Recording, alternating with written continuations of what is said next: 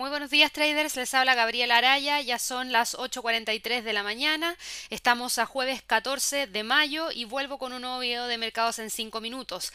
Vamos a partir en la sesión de trading del día de hoy revisando lo que ocurrió con la bolsa asiática, tuvimos movimientos hacia la baja durante este día importantes por parte del Nikkei, conocimos declaraciones por parte del presidente del Banco de Japón, Kuroda, y Kuroda mencionó en sus declaraciones que no va a no ve en realidad necesidad de profundizar tasas de interés más negativas de lo que hoy en día ya tiene el banco. ¿Por qué? Porque considera que en este momento el enfoque inmediato del Banco Central es bombear dinero a las empresas con problemas de efectivo y mantener a los mercados financieros estables. Así que en ese sentido dejó de lado y descartó tasas de interés más negativas y a raíz de las declaraciones del día de ayer de Jerome Powell, el presidente de la Fed, donde él mencionaba que la recesión en Estados Unidos era la crisis más grande desde la Segunda Guerra Mundial, mundial y que se va a mantener por un mayor tiempo en el país, eh, ha traído bastante pesimismo dentro de los mercados que llevó a que las bolsas en Asia cayeran, luego con estas declaraciones de Kuroda, luego con la información de la OMS que también mencionó que es muy probable que el virus del coronavirus nunca se vaya, así que eso también trajo este movimiento importante hacia la baja porque va a ser más difícil la pelea. A raíz de lo mismo, los índices en Europa también han estado teniendo movimientos bajistas durante la sesión de trading del día de hoy. Ahora sí es importante mencionarles que hemos tenido información proveniente desde Europa.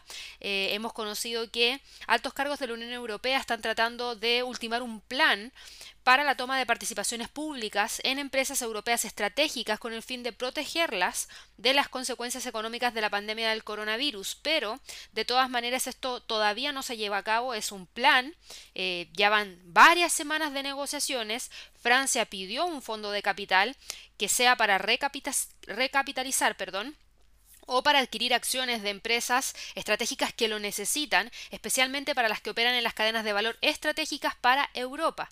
Eh, vamos a ver si es que efectivamente se da o no se da, pero toda esta incertidumbre también ha generado movimiento hacia la baja en el DAX, que es lo que estamos viendo ahora mismo, el principal índice accionario de Alemania, y está buscando quebrar los 10.191, que es el primer nivel de soporte que tenemos acá, para luego tratar de ir a buscar los 10.000 si es que efectivamente logra quebrar. En el caso del IBEX de España, el IBEX de España ya quebró el nivel de soporte que había mencionado en un video en YouTube la semana pasada, que estaba en 6.604. Ese soporte ya lo rompió. Ayer cerró por debajo de esa zona y hoy día continúa con las caídas acumulando un retroceso de menos 1,96%. El próximo nivel de soporte para el IBEX de España lo vamos a dejar marcado y va a estar en torno a los 6.400 puntos. Pasándonos ya al mercado accionario en Estados Unidos, hemos visto cómo la volatilidad dentro de los mercados en general a través del índice VIX ha ido aumentando en estas últimas tres sesiones de trading, incluida esta. Hoy día ya está en 38.3, muy lejos de los mínimos que se alcanzaron durante el día 12, que estaban en torno a los 26, y esto ha aumentado a raíz de las declaraciones de Powell, a raíz de las declaraciones de Kuroda, a raíz de la información que nos entregó eh, la OMS. Hace un par de minutos atrás conocimos las declaraciones del Banco de Inglaterra y el Banco de Inglaterra también dijo que no está considerando llevar las tasas de interés por debajo de cero. Dijo que siempre es prudente y particularmente en estas circunstancias no descartar nada para siempre, pero no es algo que están planeando o contemplando actualmente. Así que se une en cierta medida a eh, lo que declaró Kuroda, que no iba a profundizar en la negatividad aún más a Estados Unidos ayer, que mm, descartaron en el corto plazo tasas de interés negativo. Y bueno, eso es lo que ha generado también la alza en la volatilidad. En el caso de los índices en, Estados Unidos, en el premercado, ya conocimos un dato muy importante que eran las solicitudes de desempleo para Estados Unidos, un mal dato. ¿Por qué? Porque el mercado esperaba 2 millones y medio de personas solicitando el desempleo y lo que tuvimos fueron 2 millones 981 mil personas, más de lo que el mercado esperaba, un poquito por debajo de lo que habíamos tenido como lectura la semana pasada.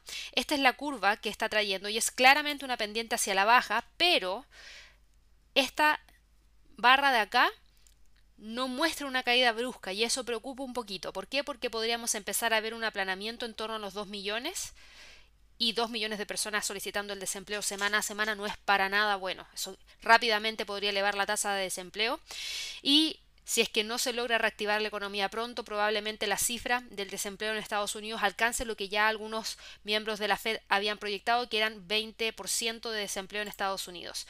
Volviendo a los índices en Estados Unidos, el Standard Poor's está buscando quebrar los 2.798. Si lo hace, el próximo nivel estaría en 2.762.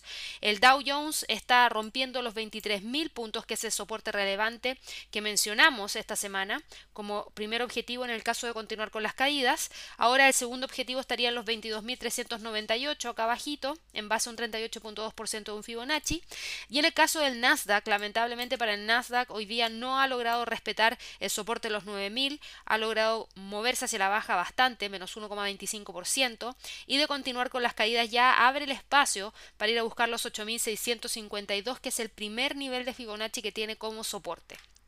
Pasando al mercado de materias primas, el petróleo sigue manteniéndose dentro de los 24 y los 27 y lo destaco hoy día porque ayer conocimos la publicación del informe mensual de la OPEP. La Organización de Países Exportadores de Petróleo calcula una contracción en la demanda global de 9,07 millones de barriles por día. El mes pasado, proyectaban una contracción de 6,85 millones de barriles por día. Aumentó prácticamente más de 2 millones de barriles por día. Y esto se alinea a lo que dijo el presidente de British Petroleum el día lunes, en donde él considera que la demanda ya alcanzó posiblemente su máximo histórico y no lo vuelva a alcanzar o no lo vuelva a superar en el futuro. ¿Por qué? Porque las tendencias de consumo de petróleo están cambiando en el mundo, no solamente por el coronavirus, se esperaba que cambiasen a futuro. El hecho de que hoy en día esté toda la gente confinada en sus casas haciendo teletrabajo hace que no haya demanda de gasolina en los hogares para poder trasladarse. Tampoco hay demanda de viajes hacia el extranjero. Y si el teletrabajo se instala dentro de, nuestra sociedad, obviamente se va a perder esa demanda de petróleo y va a ser muy difícil poder recuperarla. Así que vamos a ver qué es lo que pasa con el precio del barril. Se sigue moviendo dentro de esos dos niveles importantes que les mencioné. Y la próxima semana se vencen los contratos de futuro. Así que mucho ojo, ahí podríamos tener mucha volatilidad cuando lleguemos a la fecha de vencimiento de esos contratos. Así que bueno, los dejo invitados a que puedan unirse al seminario de cómo abrir los mercados y también al Live Trading Room junto a Javier Rojas. Que estén muy bien. Hasta luego.